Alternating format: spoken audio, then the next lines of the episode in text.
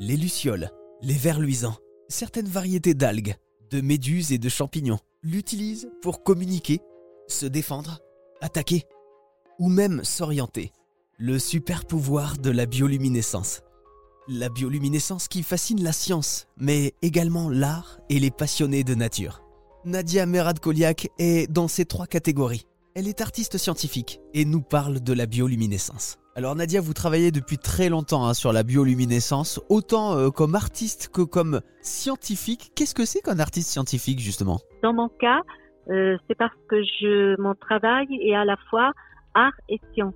Et dans ce que je fais, effectivement, il y a vraiment une grande partie euh, qui est liée à la recherche en lien avec la biologie et avec l'art comme j'ai l'habitude de dire, je fais de l'art pour faire de la science et de la science pour faire de l'art.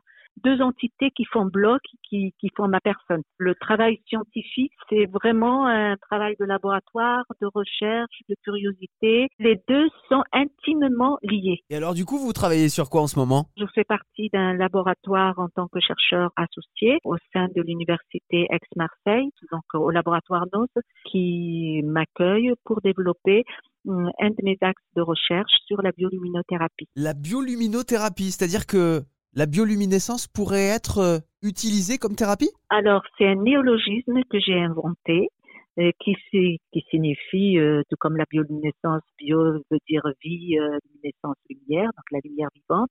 Donc la bioluminothérapie, c'est la bioluminescence soignée avec la bioluminescence. Parce que la bioluminothérapie pourrait apporter des bienfaits?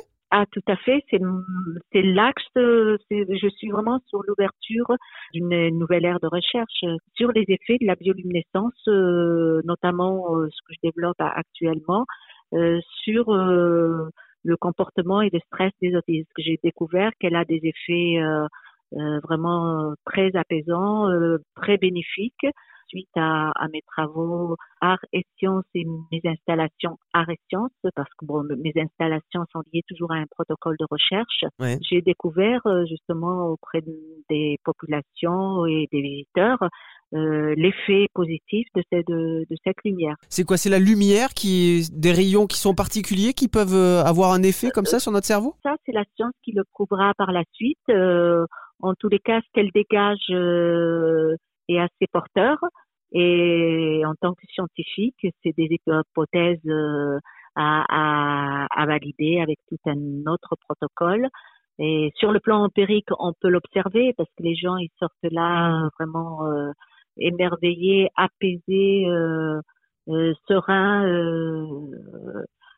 transformés. Il y a, il y a quelque chose qui se passe physiologiquement.